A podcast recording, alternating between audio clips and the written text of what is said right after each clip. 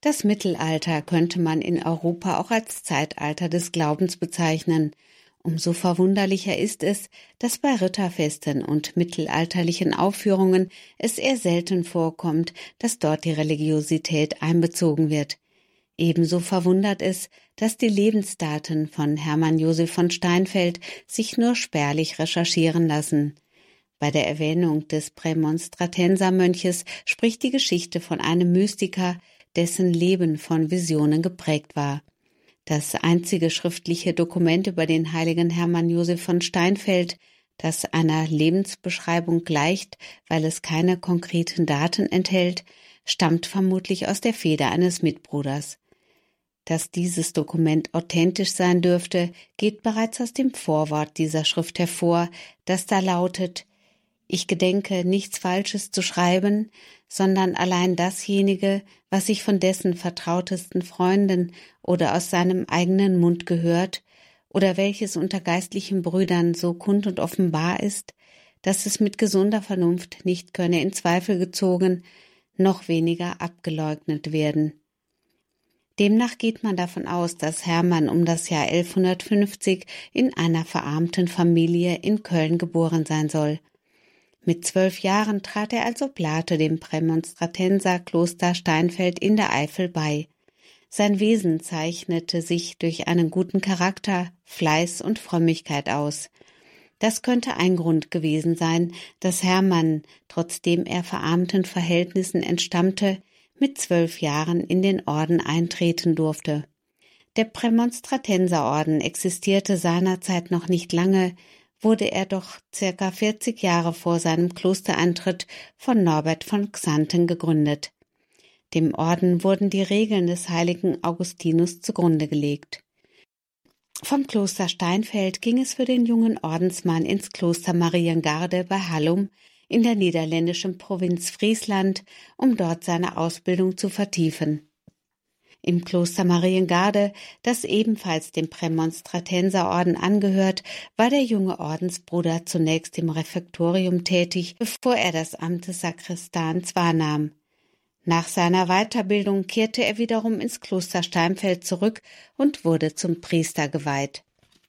Aus den Aufzeichnungen seines Mitbruders geht hervor, dass der Geistliche bereits seit seiner frühen Jugend göttliche Visionen gehabt haben soll.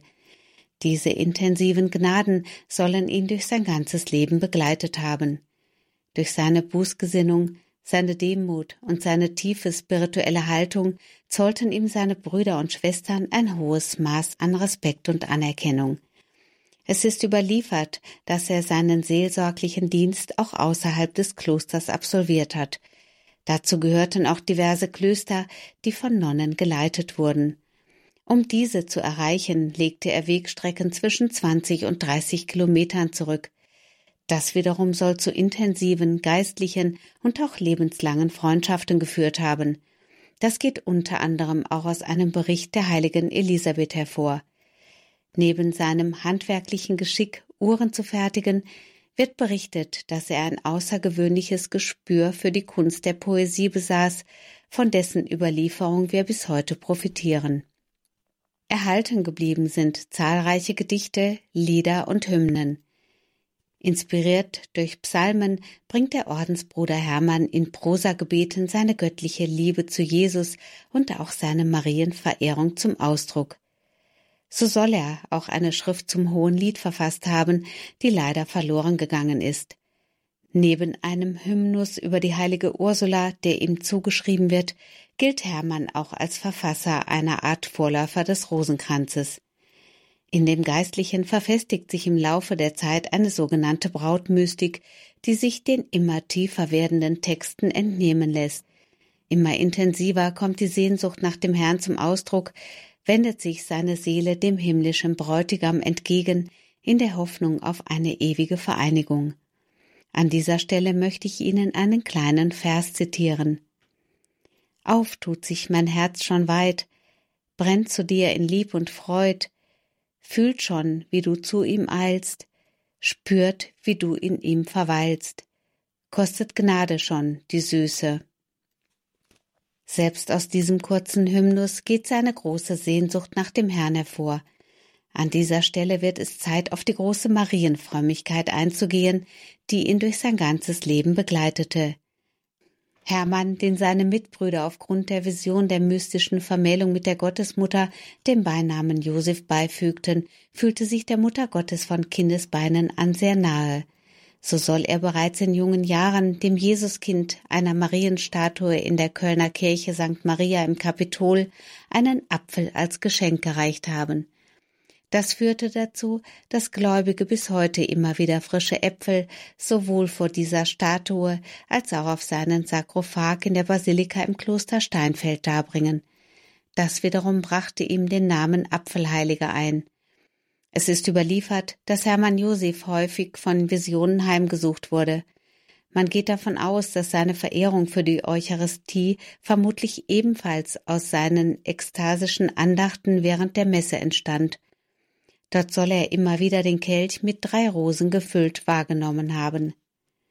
Hermann Josef von Steinfeld wird ein sehr hohes Alter nachgesagt.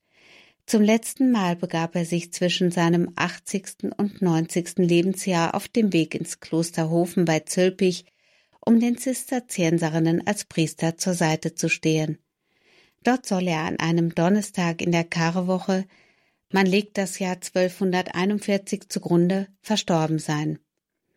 Zunächst wurde der Geistliche an einen angeblich von ihm bestimmten Ort im Kloster Hofen begraben, bevor sein Leib exhumiert und auf Anordnung des damaligen Erzbischofs in sein Heimatkloster Steinfeld überführt werden durfte. Unmittelbar nach seinem Tod soll eine nie gebrochene Verehrung von Hermann Josef eingesetzt sein. Die Vita berichtet von vielen Wunderheilungen. Neben diesen wird auch die Vorhersage der Ermordung des Kölner Erzbischofs Engelbert I. im Jahre 1225 angeführt. Durch päpstliches Dekret von 1958 kann Hermann Josef auch ohne formale Kanonisation als Heiliger verehrt werden. Seine Grabstätte ist ein vielbesuchter Wallfahrtsort, insbesondere zum Hermann-Josef-Fest am sechsten Sonntag nach Ostern. In Deutschland feiern wir seinen Gedenktag am 21. Mai. Diverse Künstler fühlten sich berufen, ihm ein Denkmal zu setzen, so auch der Antwerpener Maler Anton van Dyck. Dieser schuf im Jahre 1630 ein Gemälde der mystischen Vermählung, das heute im Kunsthistorischen Museum in Wien bewundert werden darf.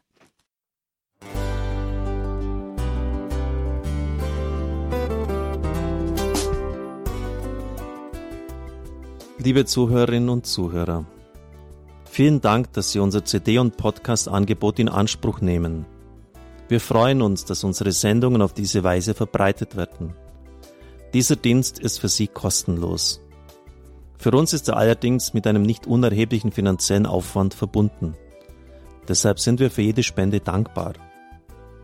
Alle Bankverbindungen unserer Spendenkontos können Sie über unsere Homepage horeb.org unter dem Menüpunkt Spenden einsehen.